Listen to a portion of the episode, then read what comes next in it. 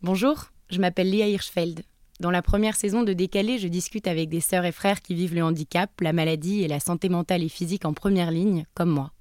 J'ai conscience que ces sujets réveillent des émotions fortes et qu'ils pourront déranger même les premiers concernés. Notre monde est rempli de contradictions et mon intention est que nous puissions discuter et travailler ensemble à lever le voile sur des vérités difficiles. Ce podcast est fait maison, je l'autoproduis dans mon salon et il existe grâce au financement participatif. Vous retrouverez tous les liens utiles dans le texte descriptif de chaque épisode sur votre plateforme d'écoute. Je vous donne aussi rendez-vous sur Instagram, Facebook et décalépodcast.com pour en savoir plus, témoigner et discuter.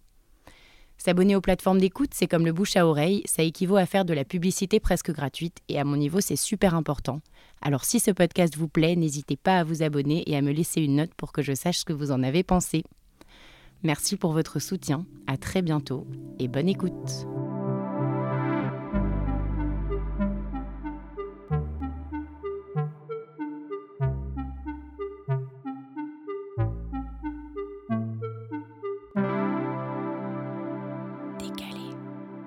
C'est avec Germain que je vais discuter aujourd'hui. Avant de me lancer dans le podcast, je n'avais aucune idée de comment enregistrer des voix correctement.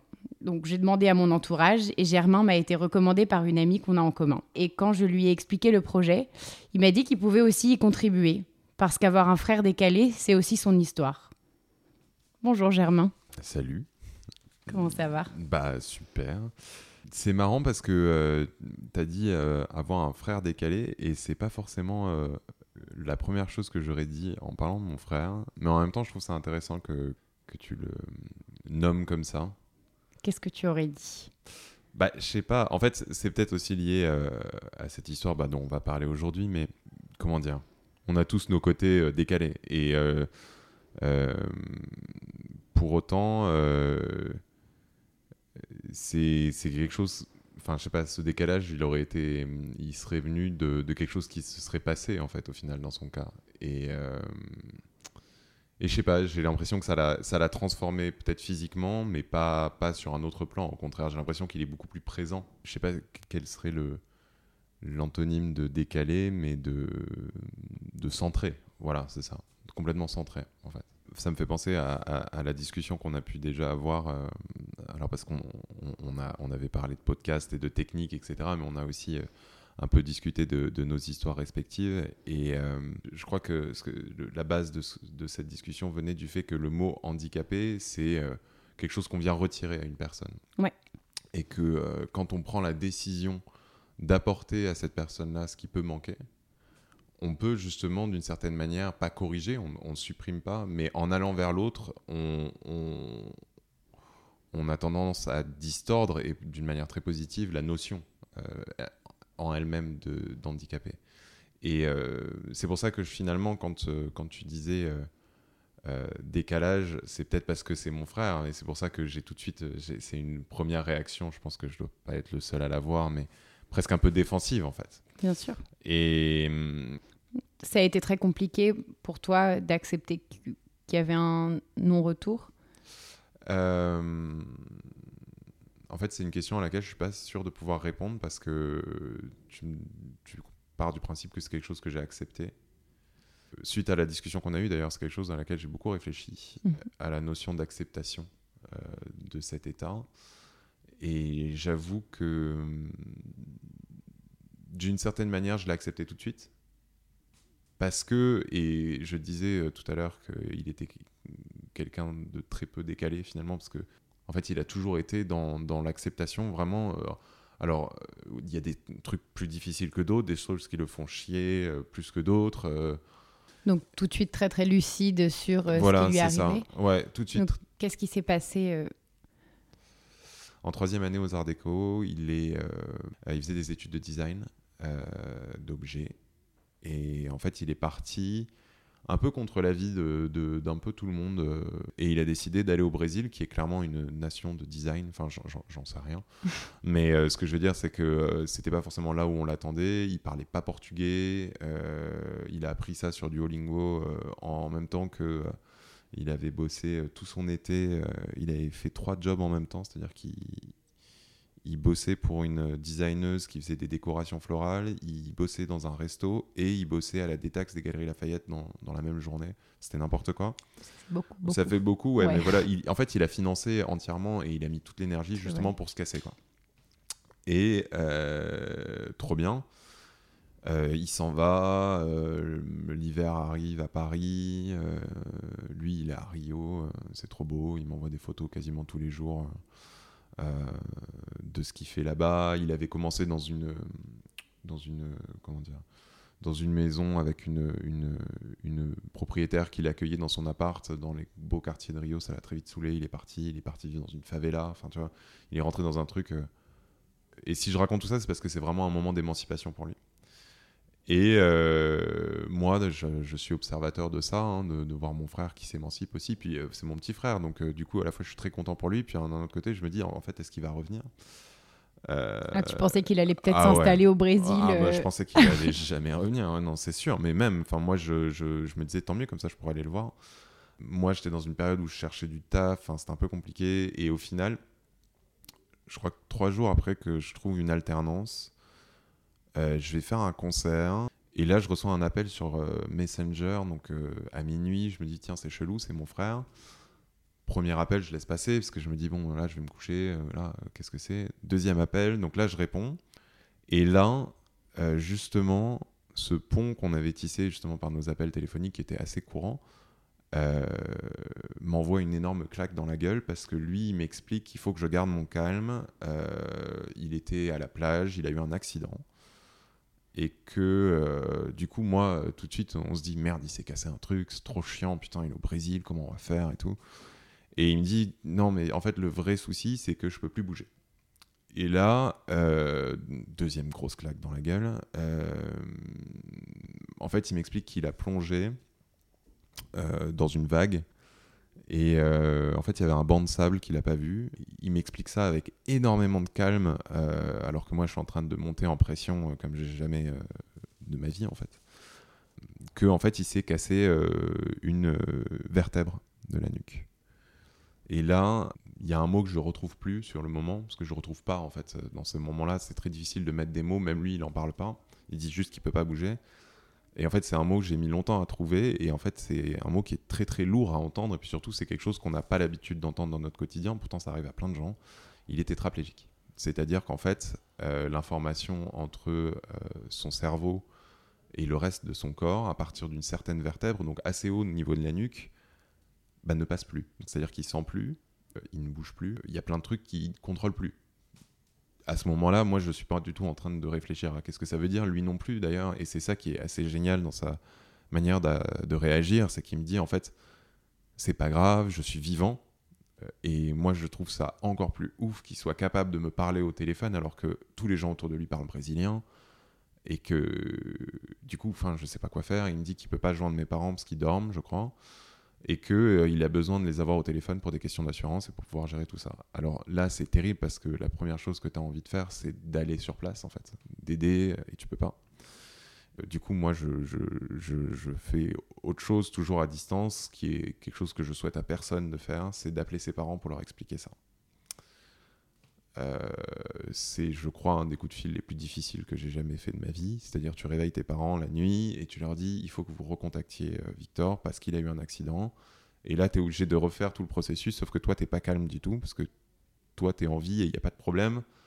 Et lui, il est passé. euh, En fait, quelque chose que j'ai pas précisé, c'est que lui, il s'est quasiment vu mourir en fait à ce moment-là, parce que quand on se casse une vertèbre au milieu de l'océan, ben, ton cerveau est encore complètement conscient, tu as le choc, mais tu plus le contrôle de tes membres, tu plus de douleur, euh, et tu réponds plus. Et lui, il avait la tête dans l'eau, donc en fait, il a failli se noyer, et il sait même pas si c'est un ami ou si, euh, si c'est une vague qui l'a retourné, et il a vraiment failli se noyer. Donc du coup, il avait cette sérénité, je pense aussi, qui venait de là. Enfin, je sais pas, peut-être je surinterprète aussi, hein, mais, euh, mais moi, j'ai pas cette sérénité-là quand j'appelle mes parents. Et c'est vraiment difficile. J'ai peu de souvenirs de ce, coup de téléphone, mais c'est juste que du coup, euh, là aussi, il faut rester très calme, très factuel. Mes parents m'écartent tout de suite de ce qui va se passer ensuite, c'est-à-dire que ma mère prend un avion alors qu'elle parle pas un mot de brésilien, qu'elle voyage jamais d'ailleurs. Elle a, un passeport, mais euh, elle savait plus où est-ce qu'il était. Enfin, voilà, la classique. Et elle arrive dans un pays où il fait 40 degrés, euh, humide, alors que Toulouse, c'est là où ils sont. il fait froid. Et puis de l'autre côté, mon père qui reste justement en France et qui gère tous les trucs administratifs qu'il faut tomber, l'assurance, gérer le rapatriement, parce que pour l'instant, euh, on ne parle pas encore de rapatriement, mais il faut qu'il soit opéré sur place. Euh, donc là aussi, très difficile. En fait, il est réorienté vers un hôpital public qui lui dit non, euh, on va pas vous opérer ici, vous êtes fou, on n'a pas les moyens, allez dans une clinique privée, vous êtes assuré, etc. Enfin bon, bref, tous ces trucs-là. Dans ce moment-là, que si, j'essaye de le décrire, c'est la crise en fait. C'est vraiment le, moment où, où tu, tu, tu penses même pas à la notion de décalage ou d'handicap ou quoi que ce soit. Tu penses à rien. Tu penses c'est de la survie en fait. C'est un mode de survie. Et euh, il a eu son opération. Je me souviens de l'avoir eu au téléphone juste avant. Euh, c'est une opération qui est très lourde, hein. c'est-à-dire que euh, faut retirer un os qui est cassé sans couper la moelle épinière, avec possibilité de tuer la personne. Enfin, il y a 25% de chances qu'il meure je ne suis pas sûr du, chiffre, hein, mais dans mon souvenir, c'est ça. C'est un chiffre quand même avec une vraie probabilité. Il s'en sort. Mais je me suis toujours scandalisé quand, quand, quand quelqu'un, justement, me mettait face à, cette tragédie. Et je leur disais, mais non, en fait. Il est vivant. En fait, il parle. il est toujours aussi intelligent. Il est toujours aussi drôle. Il faisait des blagues. il on, m'a raconté, je sais pas si c'est lui qui me l'a raconté, je pense que si, mais il, blaguait avec les infirmières dans, une ambulance alors qu'il revenait d'une plage et où il avait euh, perdu euh, le contrôle de, la quasi-totalité de son organisme. Enfin, c'est. Et, euh, quand tu es face à une leçon de. Enfin, j'aime pas le mot leçon de vie, mais c'est leçon de vivant en fait. C'est tellement d'énergie vitale que tu, tu peux pas tu peux pas penser à la perte en fait. Tu penses à ce qui reste, tu penses à ce qui est là en fait. Et et d'une certaine manière, c'est cette énergie-là qui a tenu pendant très longtemps, euh, toute la période de rééducation, pendant euh, où en fait chaque petit moment est une victoire. C'est-à-dire que ça a commencé par euh, il a bougé un demi-doigt, par en fait, il a remué un orteil. C'était un combat et avec énormément d'efforts de son côté. C'est-à-dire que je pense que physiquement, je, crois que je connais personne qui connaît aussi bien son corps, même s'il a été complètement détaché de, de, de, son organisme d'une certaine manière. Nous, on a l'habitude de. C'est comme ces gens qui ont découvert avec le Covid que en fait l'odorat c'est important. Je pense que non mais tu vois, on te on te retire un doigt, tu, tu, tu, tu, passes ta vie à te dire merde, on m'a retiré un doigt en fait. Alors que moi, mon petit doigt, je peux me dire, je m'en fous en fait. Et du coup, cette reconquête, c'est quelque chose qui se fait parce que euh, la réalité aussi, c'est que tu perds euh, contact avec tes membres d'un point de vue. Euh, parce que lui, c'est pas sectionné. Donc en fait, il, avait une capacité de récupération, tu sais pas combien. c'est juste par la pratique. C'est quelque chose d'un peu mystérieux. Hmm. Donc ça veut dire qu'il peut voir ses membres bouger, mais il a pas, il, ressent pas. Alors c'est un degré en fait. Tu te rééduques. Tu, réapprends à parler un langage que tu que tu que tu. C'est comme si tu oubliais de parler français du jour au lendemain. Et lui, dans son langage corporel, il arrive à s'exprimer, il arrive à faire des choses, et avec la pratique, avec euh, énormément d'énergie. Enfin, vraiment, je pense que euh, je me souviens de l'avoir vu épuisé euh, pour avoir bu un verre d'eau, en fait. Et puis maintenant, il est épuisé parce qu'il a fait 20 bornes en vélo. Tu vois Donc aujourd'hui, il fait du vélo, il peut marcher, il peut... c'est incroyable. Ah, c'est ouf. Alors qu'il y a 5 ans, il... Il y a 5 ans, il était vivant. Il était vivant. Tu vois Oui. Et est-ce qu'il vit ça comme une renaissance? Est-ce que toi, tu vis ça comme une renaissance? Hmm, Alors, non. Je cherche euh, chez mon frère la continuité. Et au final, c'est marrant de voir que ce qui l'handicape le plus aujourd'hui, c'est des choses qui l'handicapaient déjà il y a quelque temps, en fait. Et c'est pour ça que je parlais de décalage. C'est que au final, sa condition physique n'est pas la cause des choses qui font qu'il peut avoir des difficultés aujourd'hui, par exemple, parce qu'on a tous des difficultés. Et euh, moi, personnellement, je l'ai vécu comme un nouveau départ. À un moment donné, j'étais là, ben, en fait, euh, c'est comme je disais, c'est une leçon de vie. Donc, tu, tu... j'ai eu une énergie qui était la sienne, hein, en grande partie, euh, que j'ai jamais eu dans ma vie. C'est-à-dire que je me suis jamais aussi senti vivant euh, que quand j'ai vu mon frère survivre, en fait. Et c'est justement, tu vois, la question que tu me posais au tout début sur, euh, sur est-ce qu'on a accepté, justement? Au début, non, pas du tout. Parce que justement, tu cherches la continuité, tu cherches à. C'est une manière de, d'aller vers l'autre aussi. Hein. Au, début, tu cherches l'autre. Tu te, tu, tu te demandes où, est passé le frère que tu connais. C'est ce que tu voulais dire ou... Alors oui, oui et non, parce qu'en fait, il a toujours été là, mhm. tu vois. Mais il y a quand même quelque chose de différent parce que tu t'impliques beaucoup, énormément. Et puis tu vois surtout tes parents t'impliquer, s'impliquer beaucoup. Moi, j'en parle à la troisième personne, c'est quelque chose que j'ai constaté complètement. C'est-à-dire que j'ai vu petit à petit, et c'est pour ça que le mot renaissance est intéressant aussi, c'est que mes parents sont redevenus des, des parents. Alors que avec mon frère, dès qu'on a pu, on s'est barré de chez nous. Ça se passe très bien, on les adore. Hein. et justement, euh, tu te rends compte qu'il y a quand même des choses qui changent. Et c'est pas forcément. Comment dire Des choses qui peuvent faire plaisir à voir. C'est-à-dire que moi, je n'étais pas là dans le quotidien, parce que j'étais là, je revenais les week-ends surtout. Tu te rends compte à quel point, bah, en fait, tes parents sont angoissé, enfin c'est presque anxiogène, quoi. C'est vraiment euh, par la moindre chose et en même temps dans une espèce de d'effervescente et puis en même temps ils savent qu'ils en font trop et en même temps ils savent que c'est qu'ils peuvent rien faire et en même temps, enfin c'est très, enfin c'est vraiment quelque chose qui, qui, semble les euh, comment dire euh, venir questionner leur leur, leur, parentalité en fait, leur, notion de quand, être parent avant tout c'est d'être là pour ses enfants et puis surtout de protéger ouais.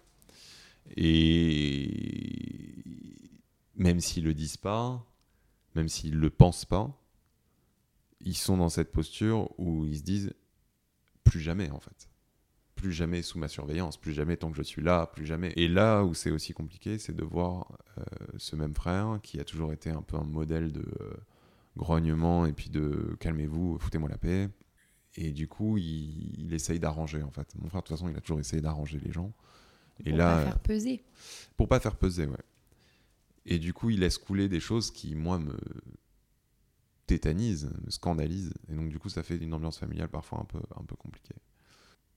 Quels ont été tes modèles, les soutiens qui t'ont permis de, de garder un peu la tête euh, hors de l'eau? Bah lui déjà, hein, euh, sans faire de métaphore, hein, c'est vraiment, euh, pour le coup, c'est lui, entièrement. C'est-à-dire que la première fois que je l'ai revu, dans une chambre, en plus comme il venait de Rio, un, bordel, mais il avait chopé une, bactérie exotique euh, qui faisait qu'on était obligé de le voir. les gens maintenant ont l'habitude de voir ça, des gens dans des tenues, des combinaisons improbables, masqués avec des gants et des trucs comme ça. Euh, mais à l'époque, c'était euh, film dystopique, quoi. Et la première fois que j'ai vu mon frère, euh, c'était comme ça. Et. T'avais, avais peur de lui montrer tes émotions ou ça a été assez ouvert oui, oui, oui, oui, je pense que j'avais peur de lui montrer.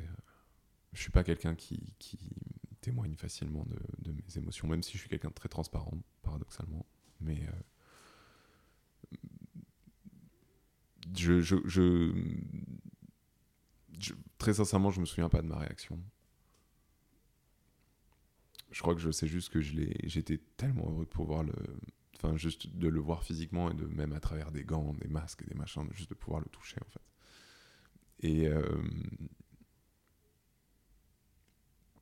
en fait, quand tu fais cette expérience-là, de retrouvailles qui sont complètement absurdes, mais euh, et de voir que lui, il a cette énergie-là, vraiment celle que je décris, que j'avais entendue au téléphone, que j'avais, tu, tu, ça peut être qu'un, enfin c'est, qu'un modèle en fait, c'est clairement ça. Tu me demandes un modèle, lui, Euh, après, il y a autre chose. Et pour le coup, c'est quelque chose qui est complètement antagoniste. C'est euh, sortir entièrement de, cette histoire. Totalement. De ne pas trop en parler. Euh, J'en ai parlé à, des proches, mais par exemple à mon travail, je l'ai dit à, ma chef, je l'ai dit à deux, trois collègues. Et parce que je crois que j'ai eu besoin aussi de me réserver un espace, un espace à moi en fait où je pouvais être en dehors de cette histoire. Et j'en ai peut-être même un peu abusé, j'ai fait énormément la fête, j'ai bossé comme un fou furieux. Enfin, j'ai poussé mes propres limites, justement. Ouais, ouais, ouais. Et c'était trop bien. Et c'est trop bien. Et j'ai toujours refusé, justement, d'être euh, celui qui a eu un événement tragique dans sa famille. Mhm. J'ai toujours refusé d'être celui qui a un frère handicapé, tu vois, pour dire les choses. Puis surtout, j'ai toujours refusé de dire que mon frère était handicapé. Il a eu un accident, tu vois. Ouais. Et, et, justement, l'énergie est beaucoup passée dans le, la suppression de ces obstacles. Comment? Ben alors, euh, déjà en, en, allant tout le temps chez lui, souvent. Euh, souvent très souvent en prenant mon vélo. Euh, À l'époque, il était dans une résidence du Crous, donc euh, d'ailleurs malin les Crous de Paris. Hein. Il était au cinquième étage de sa résidence avec un ascenseur qui tombait en panne un jour sur deux.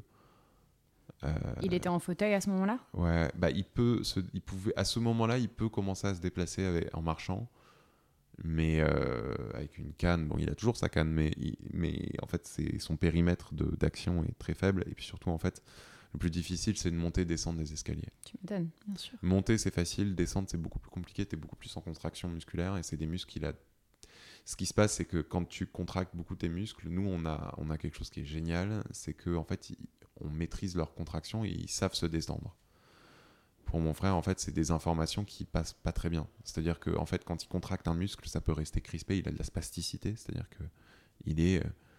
Il, par exemple, sur ses mains, euh, il y avait des moments où il n'arrivait pas à, à, desserrer ses doigts. Ok. Tu vois? Il a des muscles qui travaillent et qui contractent. Donc ils se tendent et qui savent pas se détendre. Et, qui et donc, pas du se coup, tu détendre. restes coincé dans Ouais. une position. Ça peut provoquer des crampes en plus, j'imagine. Ouais, ouais, grave. Et puis Ouais. surtout, c'est des trucs où en fait, tu as des muscles bizarres que tu connais pas qui t'empêchent d'avancer. Tu vois? Donc, euh, tu vois, c'est. c'est- Alors, je sais pas s'il le décrirait comme ça, mais moi, si je, devais trouver une analogie, tu, tu, tu vois forcément ce genre de cauchemar où tu veux aller dans un endroit A à un endroit B. Et en fait, tu es complètement entravé. C'est ton corps dans tes draps qui n'arrive pas à bouger, en fait, concrètement. Mais tu es entravé. Bah, lui, c'est ça. C'est-à-dire que son corps lui-même l'empêche de faire les mouvements qu'il a envie de faire. Et donc, quand je te parlais de dialogue et de langage, c'est ça. C'est faut qu'il arrive à convaincre son mollet droit de travailler de la bonne manière. Et d'ailleurs, c'est marrant de le voir comment il réagit, parce qu'il y a des fois, il se prend la jambe et, il la soulève et allez, vas-y, quoi. Tu vois? Et donc, à ce moment-là, lui, il peut pas. Il, il, c'est physiquement difficile de, faire ces trajets-là, de bouger, etc. Donc, il a son fauteuil, il a une assistance avec son fauteuil, mais c'est compliqué. Enfin, puis surtout, même Paris, au-delà de- des métros, des machins, etc., euh, les trottoirs, ils sont inexistants. T'as des, à l'époque, c'est la grande époque où il y avait des cafés à Paris euh, avant le Covid, mais du coup, tu as, des- t'as des terrasses de partout, tu as des gens qui se poussent pas. Et puis le regard d'autrui, il est quand même. Enfin, c'est violent, tu vois. C'est. euh, Qu'est-ce qu'il fout Enfin, tu vois, genre. euh, et. et T'as donc- trouvé ça très lourd? T'as déjà eu affaire à des situations Non. T'as dû. Non. Non, parce que dans ce genre de truc, en fait, tu t'en fous. T'es avec la personne. Ah ouais, non, tu t'en fous. Franchement. Et puis, il y aurait eu la moindre personne qui aurait osé faire la moindre remarque, je l'aurais démoli sur place. Et je suis pas quelqu'un de bagarreur. Mais euh, le plus difficile, je pense, c'est les gens qui le croisaient et qui l'avaient pas vu. Tu vois Tu vois, les potes. Sais, ces gens que tu croises dans des écoles, dans des machins, etc. Puis c'est là, mais putain, mais qu'est-ce qui t'est arrivé? Ouais. T'en as pour combien de temps? Tu dois expliquer. Est-ce que tu vas guérir Ça, c'est dur. Ouais. Et pour lui, c'est euh, quelque chose, tu vois, qu'il a fait vachement au quotidien, parce qu'en fait, du coup, pour se déplacer, euh, quand t'as peu de moyens de mobilité à Paris, bah en fait, tu fais quoi? Tu prends un Uber? Ouais. Et euh, le nombre de chauffeurs. D'ailleurs, il- lui, il devrait faire un podcast où il raconte tout ce qu'il a entendu dans des Uber. C'est des trucs de ouf. Mais, mais ça lui permettrait peut-être de se faire rembourser un peu parce que c'est vraiment. Enfin, pour le coup, c'est une honte. Pourquoi t'as entendu quoi, toi? Bah rien, non, non, mais je, je, non, ce que je veux dire, c'est juste, je pense au fric qu'il a balancé ah oui. Euh, à, la, à, chez Uber. Non, non, au contraire, les chauffeurs Uber, bah alors il y a tout, tu vois, il y a ceux qui veulent pas aider à mettre dans le, fauteuil trop compliqué, relou, euh, ça va abîmer mon coffre, ça j'ai eu avec lui. Et là, t'as juste envie de démolir le type, quoi. Mm. D'ailleurs, tu t'énerves. Je, c'est un exemple, euh, mais l'immense majorité des Uber sont ultra compréhensifs, lui posent mm. des questions. Souvent, il y en a d'ailleurs qui sont portugais, donc ils parlent en portugais ensemble. Enfin, tu vois, c'est. Euh, et souvent, en fait, les gens racontent leurs propres histoires et leurs propres accidents parce que bah, ça fait réagir, évidemment. Comment ça a été accueilli au sein de la famille? La famille étendue, je veux dire, tes cousins, oncles, euh, tantes, grand-mère. Ma grand-mère, elle, est, euh, elle a été géniale. Euh, j'ai deux grand-mères. J'ai une grand-mère euh, toulousaine euh, qui est une ancienne pied noir qui n'a toujours pas compris qu'on était ses petits-enfants. Elle n'arrête pas de dire mon fils, mon fils. c'est infernal. Euh, elle est adorable, hein. mais c'est juste que elle, de son côté, ben, grande tragédie, mon Dieu, mon Dieu, et en même temps beaucoup d'empathie pour mes parents. Ça, c'était important, je pense elle a compris que c'était surtout une tragédie pour mes parents. Euh, mon grand-père, qui est son ancien mari, qui lui euh, n'est pas pied noir, mais euh, a fait la guerre d'Algérie, c'est un bon cliché lui aussi, qui lui a eu plus de mal à l'accepter, parce que pour lui c'était une atteinte à la, masculinité de mon frère.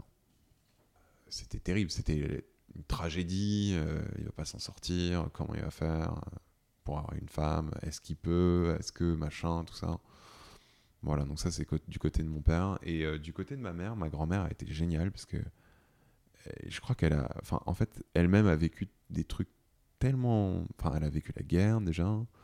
Elle avait perdu des enfants en couche, tu vois. Elle a, elle, elle a, elle a euh, un de mes oncles que j'ai jamais connu du coup, mais qui s'est suicidé. Et du coup, les tragédies, en fait, elle connaît. Et l'accident en lui-même n'est rien, en fait. C'est tout ce qu'il y a autour. C'est tout ce que ça fait. Tu vois. Et l'accident, tu vois, c'est un, un, moment, c'est une étape entre A et B, tu vois, et ça peut être très violent, ça peut être très long, tu vois. Il y a des gens qui ont des maladies dégénératives, qui perdent petit à petit. C'est un accident qui s'étale sur le temps long, mais au final, le résultat est le même. Euh, sauf que, au final, c'est ce que ça fait autour, tu vois, qui est important. Et du coup, ce qu'avait compris ma grand-mère, c'était ça. C'était ce que, qu'est-ce que ça fait autour. Et c'est pour ça que j'ai été en parallèle beaucoup plus énervé par la réaction, notamment d'une de mes cousines, qui ne parlait que de l'accident. Et qui ne parlait que de la cassure, tu vois. De euh, mon frère avant, mon frère après. Alors que moi, je cherchais justement ce que je te disais, à chercher de la continuité et à chercher à voir les possibles. Et de voir cette cette chose-là comme un, basculement dans un parcours, tu vois, de la même manière qu'il y a des gens qui se lèvent un matin et vont plus au boulot, ils en peuvent plus, ils font autre chose, tu vois, ils, cherchent à changer de vie. Bah, mon frère, c'est un changement de vie forcé avec euh, plein de contraintes horribles, plein de choses compliquées pour lui, etc. Mais en fait, la ligne de vie était toujours là, tu vois. Et c'est pour ça que moi, quand j'entendais ma, ma, ma cousine me parler de mon frère au passé quasiment, tu vois, ça, me rendait fou. Et ça m'a rendu fou. D'ailleurs, je, je, je, je à ce moment-là, j'ai failli lui, envoyer mais des, des horreurs à la, à la, figure, en fait. Aujourd'hui qu'on est vivant, tu vois, mon frère et moi, euh, euh, on s'est... Enfin, lui, et je dis on, mais lui, dans son côté, il est rentré dans sa vie, il a eu une copine, il s'en est séparé, enfin, elle l'a quitté. Euh, il, cherche plus ou moins du boulot, il, est tu vois, dans des problématiques euh, qui sont des problématiques de gens de son âge, qui sont plus des problématiques euh, d'handicapés. Même s'il y a toujours ces problématiques-là qui sont là, mais c'est plus un, fond sonore, tu vois. C'est plus, il est plus en train d'essayer. Il continue à faire de la rééducation, il continue à faire ces choses-là. Il fait du vélo, tu vois. C'est la grande nouveauté de cette année. Il se déplace à vélo dans Paris, c'est un truc de ouf. Ça c'est complètement ouf, ouais. non, mais tu vois, il a, il a un abonnement Vélib électrique euh, et maintenant c'est lui qui vient chez moi, tu vois. Mais ce qui est marrant, c'est. Mais ça veut dire qu'il a vraiment retrouvé aussi une, une, force musculaire. Euh, Alors, une force musculaire de dingue, euh, une capacité de récupération aussi de mhm. dingue. Il encaisse, tu vois, des trucs plus longs. C'est énormément de boulot. énormément de boulot. Énormément de boulot. Et, et ce que je veux dire, c'est que euh, après tout ça, justement, après ce boulot, après tu vois, ce- ce- le fait que ça passe dans un arrière-plan, un arrière-plan, tu vois, du coup, ça change un peu aussi notre relation à, lui et moi. C'est-à-dire que moi, j'ai l'impression d'arriver à un moment de fatigue aussi. Et je peux plus me dédier entièrement à ce qu'il à ce qu'il vit, à ce qu'il fait, et je peux plus l'aider autant que je l'ai aidé à un moment. Et tant mieux, parce que ça veut dire qu'il est plus indépendant, qu'il peut faire ses propres décisions, que, tu vois. Mais je peux plus non plus lutter contre mes parents qui sont toujours euh, dans leur rôle de parents inquiets, qui ont du mal à laisser partir leur fils pour une deuxième fois. C'est l'adolescence, c'est un déchirement. Mais là, une deuxième adolescence, c'est encore plus difficile, surtout que tu sais la fragilité des gens. Tu vois, quand tu as touché du doigt la, la, la, possibilité de perdre quelqu'un, c'est encore plus difficile de le laisser partir. Et euh, je pense que là, on est en train d'arriver dans un moment où l'acceptation se fait est de fait. C'est un fait qui arrive, c'est là, ça va être comme ça, c'est comme ça. Ça va changer encore un peu. Tu vois. Mon frère il continue à faire des progrès. euh, Mais euh, c'est pas une acceptation forcément joyeuse, parce que ça veut dire aussi accepter euh, son état comme un état de fait figé, en fait. Et ça, c'est difficile, je pense. C'est un peu la, la fin du deuil, d'une certaine manière, Ou le début. ou le début. Tu vois, je sais pas. Je sais pas. Et c'est, tu vois, le, le- le terme de deuil, on en aurait, on, en- on aurait eu cette conversation il y a trois ans. Je me serais levé, je, je serais parti. Mhm. Deuil de quoi? Tu parles de quoi? En fait, il est pas mort, tu vois. Mhm. Et euh,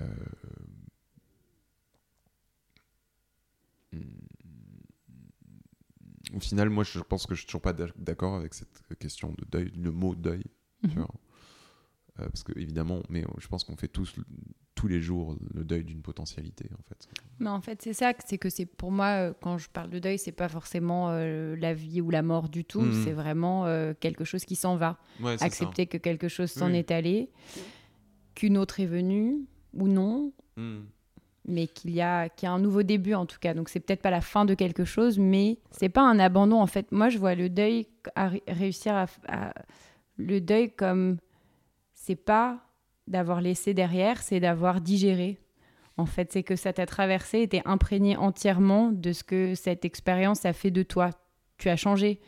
Je pense que le Germain euh, d'il y a 5-6 ans et, pas le Germain d'aujourd'hui, parce que tu as, changé de regard euh, sur énormément de, réalités de, de la vie.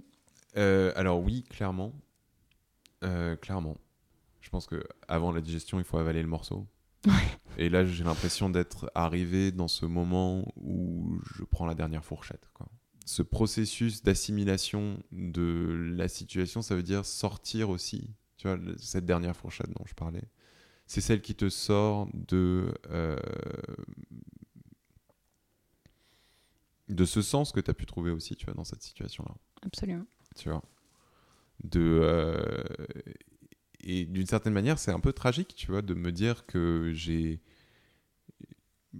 j'ai réussi à, me à, trouver du sens en tant que personne dans le l'accompagnement de mon frère dans sa tragédie, tu vois.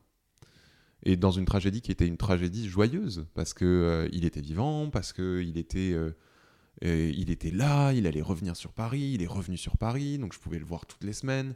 C'est moi qui faisais le, le pont entre lui présent et mes parents qui étaient à nouveau à distance alors qu'il avait vécu pendant six mois chez lui. Euh, j'avais plein d'amis que j'avais envie de lui présenter. J'ai emmené ma famille à Rome alors qu'on voyage jamais. Tu vois, c'était joyeux, tu vois.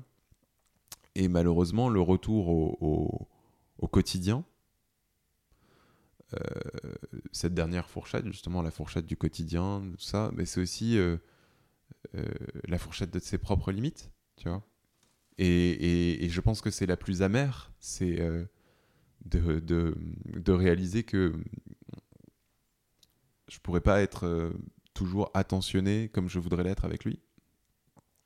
Qu'il y a des jours où, en fait, euh, bah, je vais être dans mes problématiques personnelles, tu vois, je vais être dans un truc où je- je me prends la tête sur mon boulot, où je me prends la tête dans mon couple, je me prends la tête dans, dans ma vie, mes amis me répondent pas, euh, on est dans un confinement, c'est difficile, euh, tu vois, des trucs comme ça, et qui font que euh, je, suis moins disponible.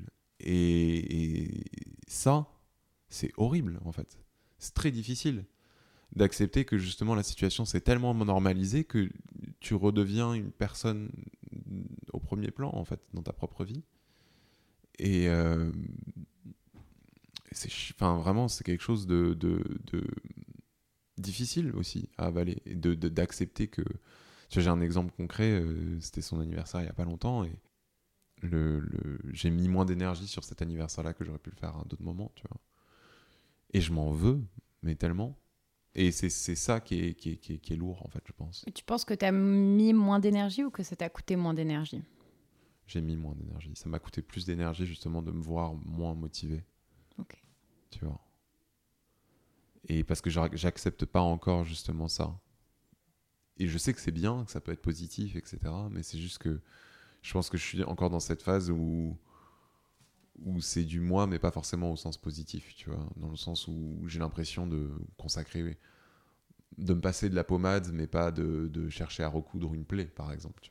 Et, et, et c'est ça qui est frustrant, c'est de voir que cet état fait que j'arrive pas à même aller vers lui, alors que j'essaye de l'aider dans des trucs, tu vois. Mhm. Il a pas forcément, d'ailleurs, je parle tout le temps de l'aider, tu vois. Ça, c'est quelque chose qui me frustre aussi énormément. J'en ai marre de dire, il a pas besoin d'être aidé, mon frère, il a aussi, tu vois, juste d'être avec lui, en fait. Et il y a plein de moments où on est ensemble, tu vois.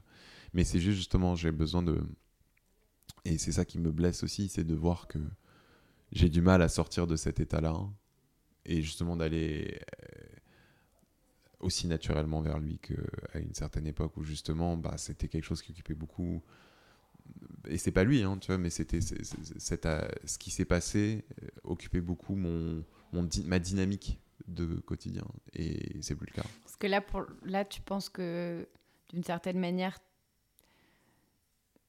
tu as plus besoin de lui que, que lui n'a besoin de toi Peut-être? Je dirais oui, je pense. Et euh, mais en même temps, et c'est là tu vois, genre, on parlait de processus et de digestion, c'est en même temps extrêmement difficile de se dire que on peut attendre quelque chose d'une personne qui a vécu quelque chose comme il a vécu, tu vois. C'est difficile d'attendre quelque chose de sa part. Et c'est difficile d'accepter d'att- d'attendre quelque chose de sa part. Pourquoi? Parce que tu te dis, euh, ça y est, enfin ça va, il a déjà euh, assez à faire. euh, Oui. euh, je vais pas en plus le faire chier avec mes états d'âme? Euh, oui, C'est un peu dit crûment, mais, mais pourquoi pas c'est très cash, oui. Oui, Euh, oui, oui, euh, parce qu'il a autre chose à gérer que euh, mes états d'âme à moi, en fait. Et, euh,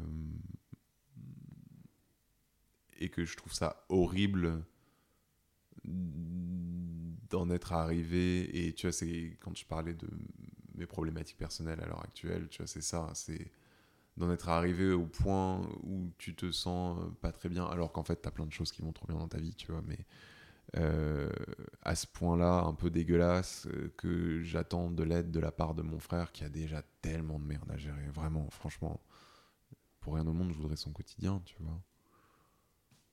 Et, tu vois, et du coup, ça, ça fait. Enfin, ta perception de toi-même est un peu dégueu, quoi. Mais du coup, c'est là que toi, tu, tu, tu réduis euh, l'importance de tes besoins. Parce que toi aussi, tu as besoin d'un frère, tu as besoin d'attention, tu as besoin de mots, tu as besoin de... Ouais. Et, et je pense que c'est ce qui est difficile dans ce jeu euh, du, de, de, de quelle place, quel espace euh, s'autoriser à prendre dans une fratrie où quelqu'un a, visiblement besoin de plus de- d'aide, que ce soit physique ou d'attention ou d'accompagnement au quotidien, il y, a une place euh, très difficile à trouver, je trouve, parce que euh, on sait pertinemment qu'on peut prendre un peu plus sur nous et que. euh, en gros, qu'il y a- déjà un poids suffisamment gros et que euh, on va pas en plus en mettre notre notre louche. euh, Mhm. et ouais, c'est une grosse difficulté. Est-ce que toi, tu as eu l'envie ou le besoin de rencontrer des gens qui partageaient une histoire semblable à la tienne? Alors, c'est une très bonne question aussi. Non, en fait. Non, parce que dans la période que je décrivais tout à l'heure, je pense que je suis suffisamment revenu dessus. J'étais justement dans cette euh, normalisation, tu vois. L'intégration dans la vie telle qu'elle a, elle a toujours été, en fait. Et du coup, c'était d'une certaine manière accepter euh, la normalité, entre guillemets, que de dire j'ai besoin de rencontrer des gens qui ont vécu la même chose que moi, parce que ça voudrait dire qualifier ce que j'ai vécu. Tu vois. Ouais. Nommer. Voilà. Mm. Et nommer, euh, tu vois, on en parlait d'ailleurs, c'est un truc que tu disais tout à l'heure, c'est la première chose qui, qui m'a échappé en fait quand euh, ce qui est arrivé à mon frère est arrivé, c'est-à-dire le mot tétraplégique, paraplégique, tu vois, tous ces mots techniques mm. qui viennent parler d'une réalité qui est beaucoup plus humaine que des connexions nerveuses, tu vois. Bien sûr, c'est clair. Et... Bah oui, c'est une espèce de stamp, quoi, une étiquette. Et... Mais qui est très importante aussi, hein, euh, on va pas se mentir. Hein, tu vois, y a des... le, terme handicapé peut apporter des, choses très très cool dans notre société euh, française. Euh, et tant mieux, tu vois. Heureusement d'ailleurs, parce que franchement... Enfin bref, je ne vais pas me relancer dans mon discours sur les transports à Paris, mais... Euh, mais ce que non, mais du coup, on a le, on a le pass. Ouais, voilà, on peut se garer partout. C'est ça, Attends, c'est vachement bien. Moi, je suis ravie. non, mais c'est clair. Non, mais c'est clair. Mais c'est pas pour moi, tu vois, c'est pour lui. Bien sûr. Et euh, même si ça m'arrive d'en profiter aussi. j'ai pas, j'ai pas le permis encore, mais. Ça va venir. Ça va venir. Ça tu prévois. Je prévois bientôt. Mais attends, mais tu vois, ça c'est marrant d'ailleurs parce que le permis, c'est mon frère qui l'a eu euh, avant moi. Et c'est toujours lui qui me trimballait un peu à gauche, à droite. Trop de chance, je suis un peu le, frère, le grand frère relou, tu vois. Genre, euh. et, euh, et ça recommence. Maintenant, c'est lui qui va pouvoir me travailler parce qu'il a, son, il a, eu son, il a re-eu son permis avant moi. Et donc, du coup. Euh, il l'a repassé après son accident? Ouais. Donc, on peut être tétraplégique et conduire. Ouais, de ouf. Après lui, tu sais, il y a des degrés. Tu c'est ça aussi. Typiquement, on parlait de, nommer les choses, etc. C'est, putain, les, mots, ne relève tellement pas la réalité. Mon frère est tétraplégique, mais en fait, il y a un degré. Il y a des gens qui euh, sont tétraplégiques, qui ont jeté l'éponge et qui n'ont pas fait de rééducation ou qui en ont fait mal et qui n'avancent pas.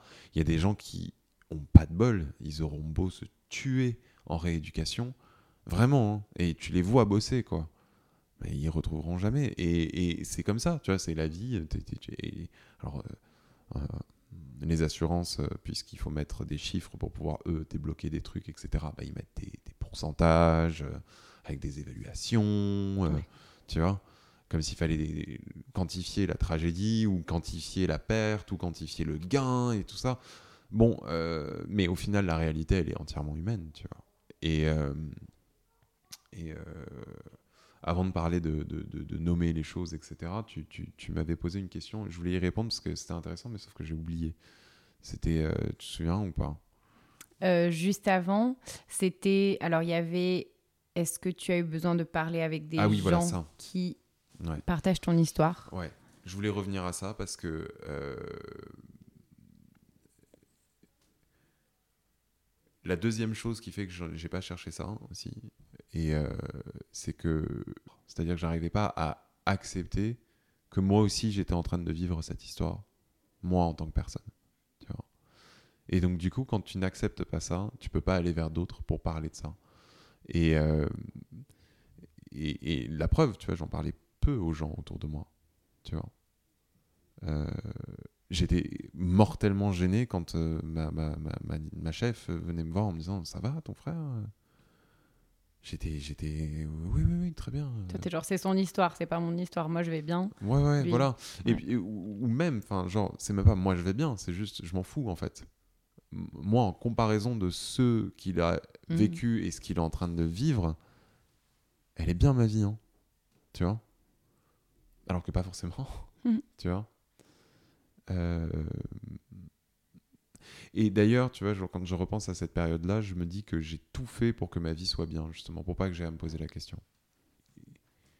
C'est pour ça que quand tu m'as proposé de faire ce podcast, j'étais un peu euh, Enfin, non, c'est moi qui te l'ai proposé d'ailleurs. Quand tu m'as parlé de ce que tu faisais, je trouvais ça intéressant. Et je, vais être tout à fait transparent. Je me suis dit, elle doit pas en avoir beaucoup. Je vais lui proposer parce que comme ça, au moins, elle aura quelqu'un avec qui parler. c'est grâce, c'est grâce à la pitié des gens que j'ai eu plein de monde. Tout le monde s'est dit que j'allais être dans la merde. Et ben non. Et ben non. et, alors, désolé, non. c'est vrai que j'aurais pas, j'aurais pas utilisé le mot pitié, mais c'est vrai qu'il y avait un peu de ça. Et puis j'étais là, mais euh, déjà, c'est un peu galère de, de, de, quand on n'a jamais fait d'audio, de se lancer là-dedans, de faire du montage. Enfin, il faut une grosse volonté. En plus de ça, s'il y a trouve personne à qui parler, ça va être terrible. Et donc, je me suis dit, tiens, ça a l'air de cadrer avec mon histoire, tu vois. Et en fait, euh, la première discussion qu'on a eue tous les deux vraiment sur ce sujet-là, euh, et j'arrête pas d'en parler parce que fait elle est importante pour moi parce que c'est la première discussion que j'ai eue avec une personne qui aurait pu avoir des similitudes dans, son histoire en fait. Et c'était une conversation qui a été assez bouleversante pour moi. C'est-à-dire que c'est pas parce qu'on est, on est, on est j'emploie une métaphore catastrophique, mais c'est pas parce qu'on n'est on n'est pas à l'épicentre d'un séisme qu'on n'en ressent pas les secousses et qu'on n'a pas des murs qui tombent et qu'on n'a pas des des, des, des, des, dégâts affectifs, tu vois. Je pense que c'est très juste comme métaphore, c'est pas du tout catastrophique, c'est ça. Il y a un tremblement de terre, hein, ça... d'un coup le sol euh, n'est plus, est plus stable. Ouais, oui, oui, oui c'est, je crois, je sais pas si tu connais ça, je, ne suis pas sûr de dire les bons termes, mais c'est le mot raku. Tu sais, c'est les, c'est les, c'est les bols japonais. Et cet art au Japon qui consiste à, euh, quand quelque chose est cassé, on, on, reconstruit pas, on rassemble. Tu vois? On va, on va euh, magnifier les fractures, on va, on va, on va mettre de l'or, tu vois, dans ce qui a été brisé une pièce manque, c'est pas grave, on va, on va le remplacer par quelque chose de précieux. Et, euh, et en fait, tu vois, genre, on n'a pas, dans ce tremblement de terre-là, euh, et d'accepter déjà que ça ait pu, moi, me m'ébranler vraiment au sens profond du terme, euh, ça, ça ne ça n'empêche pas que il faut construire avec Mhm. Parce que c'est quelque chose qui va rester. Tu vois? C'est pas quelque chose qui passe. Est-ce que en venant ici, tu as pensé à des choses spécifiques que tu voulais partager sur toi ou sur lui ou, ou sur toute cette notion de handicap dans la société, de changement? Il y a tellement de mm. notions qui sont imbriquées dans ce sujet. En fait, c'est marrant parce que c'est une conversation euh, que j'ai jamais vraiment. Enfin, si, je l'ai eu avec mon frère, mais j'ai jamais vraiment parlé de ce que moi j'avais vécu. Et que du coup, je me suis toujours demandé si est-ce que je vais pas dire des choses que j'aurais peur de qu'il entende. Ça c'est une première question. Donc c'est pas du tout une question politique. Je suis très loin de tout ça euh, en disant ça. Mais euh, aussi, je me suis demandé si mes parents pouvaient entendre ce truc. Parce que au final, cette histoire-là, c'est une histoire qui est vraiment très intime. Et euh, la, la, la, la, réflexion, peut-être si je, devais penser un peu plus en macro, c'est quelque chose que j'ai vraiment euh, réfléchi comme ça, c'est qu'il faut jamais oublier que quand on parle de handicap dans l'espace public, que quand on parle euh, de toilettes handicapées, par exemple, tu vois, de trucs très concrets, euh, de, de, de, fils pour pouvoir aller plus vite, de places handicapées, de... En fait, c'est pas... Euh, c'est pas un statut, tu vois. C'est pas... Enfin, c'est un statut au regard de l'administration, etc. C'est pas un statut, c'est des histoires de vie. Et... Euh, et c'est quelque chose, tu vois, qui, moi, me... Tu vois, c'est une forme d'individualité qui est c'est complètement autre que ce qu'on a l'habitude de connaître et on est obligé de le. Et tant mieux d'ailleurs qu'on ait un mot pour pouvoir le définir, parce que ça veut dire on, rassemble ces, choses-là pour pouvoir euh, leur permettre d'avoir une existence peut-être plus normale ou plus simple, ou, etc. Et tant mieux, ça veut dire que c'est une prise en compte. Mais le problème, c'est qu'en nommant et en, et en construisant autour de ça, sans, sans, le faire de manière naturelle, tu vois, dans une société, euh, tu catégorises aussi. et tu, tu crées une identité. Et l'identité handicapée, elle peut être très lourde, je pense. Et c'est quelque chose que j'ai. Et je pense que mon frère a toujours refusé de porter, tu vois, ce, ce manteau. Tu vois. Et moi, j'ai toujours, très tôt, refusé aussi qu'on. Tu vois, c'est pas, c'est pas un. C'est mon frère, en fait. Mhm. Tu vois. C'est Victor, c'est lui. Et c'est pas mon frère, tu vois, c'est pas le, il est même pas à moi, tu vois. C'est, c'est lui, c'est lui. Et, c'est, et en fait, c'est ça qui est difficile aussi. C'est un exercice qui nous demande plus encore que euh, avec une autre culture, avec une autre religion, avec euh, une, une autre forme d'altérité. Ça te demande personnellement, et je parle pas forcément dans le cas de mon frère, quoique, ça te demande de sortir absolument de toi-même en fait. Tu vois D'essayer de comprendre. Parce que si tu imprimes toi ta connaissance de ton univers, de ta société, de ton quotidien, tu vois, de ta manière de bouger, de ta manière de, ta capacité à faire du vélo ou non, de ta enfin tu vois, dans le cas de mon frère c'était ça, mais euh, dans le cas de cette personne qui a trois mots, ben, dans ta manière de t'exprimer, ben, en fait, si tu sors pas de toi-même, tu pourras jamais comprendre l'autre et surtout tu peux très vite rejeter en disant oui mais il est limité tu vois. et ça veut pas dire que la personne n'a pas envie de communiquer avec toi Non, c'est surtout toi qui as la flemme de communiquer avec Grave. elle et de te. et, et c'est ok d'avoir la flemme hein. de- Attends, c'est ok aussi Ouais, de temps en temps mais euh, il y a des fois où franchement euh, un minimum d'effort Mais oui, mais en fait, c'est ça, c'est que ça, ça demande pas grand chose parfois, non vraiment. Non. Et c'est pour ça qu'il y a des fois où moi je suis un peu frustré quand je vois des potes de mon frère qui ils font pas l'effort supplémentaire, tu vois. C'est pour ça qu'il y a des fois aussi je m'en veux à mort quand c'est moi qui fais pas cet effort supplémentaire. Tu vois. Mais merci d'avoir partagé Merci euh, à toi. ton histoire. Ça m'a fait très plaisir de t'entendre et de partager ce moment. Bah, moi, euh, merci beaucoup d'avoir euh, fait ça en fait. Parce que je pense que j'aurais jamais euh, eu l'occasion de parler de ça de cette manière-là. Chères auditrices, chers auditeurs, merci de nous avoir écoutés. J'espère que cet épisode vous a plu, aidé, pourquoi pas un peu dérangé et surtout qu'il donnera lieu à des discussions, c'est le plus important. Germain, tu as été depuis le début un indispensable à ce projet. Sans toi, j'aurais pas su quel micro acheter pour inviter euh, des personnes à témoigner de leur histoire. Tu m'as ensuite accompagné dans le montage, tu m'as coaché, tu as été patiente, tu as été motivante, tu as eu plein d'idées et je serai éternellement reconnaissante d'avoir pu travailler avec quelqu'un comme toi pour lancer euh, ce projet, mon premier grand projet. Je suis aussi super contente que tu aies pu trouver un espace de parole pour toi aussi et que tu aies partagé ton histoire. Elle méritait largement d'être entendue. Merci pour tout, Germain. Merci à celles et ceux qui parleront du projet et le soutiendront. Et je vais m'arrêter là pour les remerciements audio, mais la suite ainsi que tous les liens importants sont dans le texte descriptif de chaque épisode. C'était Léa Hirschfeld sur Décalé.